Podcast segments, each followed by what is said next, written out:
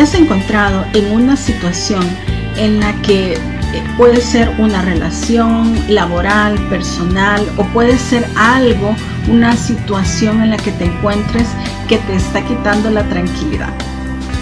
En este video te voy a compartir unas herramientas que te van a ayudar a cómo soltar y cómo dejar ir y sobre todo cómo ayudar a nuestra mente.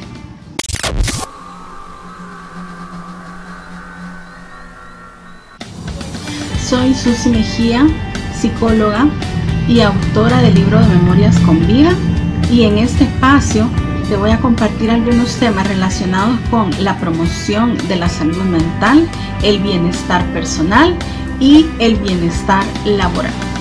El primer punto importante para soltar o dejar ir algo es primero identificar qué aspecto en nuestra vida es lo que no nos está aportando valor y nos está robando esa paz y esa tranquilidad. Identificarlo y quererlo hacer, es decir, tomar esa decisión firme de qué es lo que me va a aportar valor si yo dejo o suelto esa situación que a veces estamos ahí queriendo agarrar y que sabemos que no nos aporta valor. Una vez tomada la decisión de que sea lo que en, mi vida me está afectando, es importante también saber cómo lo voy a soltar. Y para eso hay tres consejos principales. Primero es poder aceptar la situación que me está sucediendo y cómo puede contribuir un cambio en mi vida. Segundo es darnos tiempo, es decir, revisar bien la situación, nuestro contexto, sea lo que sea por lo que estemos pasando y poder también darnos ese tiempo que necesitamos. Y el otro punto importante es crear una estrategia, es decir, qué voy a hacer media vez yo haya soltado esa situación. Y eso es bien importante poderlo reconocer. El tercer aspecto importante para poder iniciar ese proceso de soltar o dejar ir,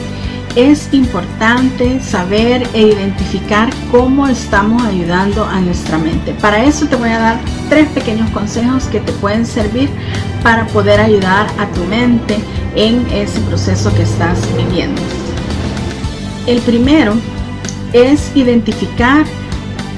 qué es lo que alimenta nuestra mente, ya sean aspectos positivos o aspectos negativos que nos estén ocupando nuestra mente y que nos puedan ayudar. Es importante identificar qué cosas positivas nos pueden ayudar a nuestro bienestar personal y alimentar nuestra mente de cosas buenas que identifiquemos que nos aportan valor. Segundo consejo que nos puede servir para ayudar a nuestra mente en este proceso es expresarlo, es buscar de alguna forma cómo podemos expresar nuestras emociones, nuestros sentimientos por lo que estemos pasando, ya sea a través de escribir, eh, de también compartir y buscar esos círculos de apoyo, esas personas que de confianza que nos puedan aportar valor a nuestra vida. Y como tercer consejo es identificar también que si nuestra mente necesita ese, ese apoyo, esa guía de un profesional y de alguien que nos pueda ayudar a vivir ese proceso que estamos viviendo, sea el caso de una persona que sea experta en salud mental, un profesional en psicología que nos pueda ayudar a llevar cada uno de esos procesos y podamos tener ese acompañamiento necesario. Finalmente, invitarte a nuestro espacio de Conscientemente Tú, a que nos sigas en nuestras redes sociales, ya sea en Facebook o en Instagram, o también le des clic a nuestra campanita en nuestro canal de YouTube y nos sigas para que puedas tener acceso a más videos que aporten valor a tu vida y que si te ha gustado este contenido lo puedas compartir con más personas para que llegue más lejos. No olvides que si quieres formar parte del Club de Lectores Positivos del libro de Memorias con Vida, también puedes encontrar más información sobre el libro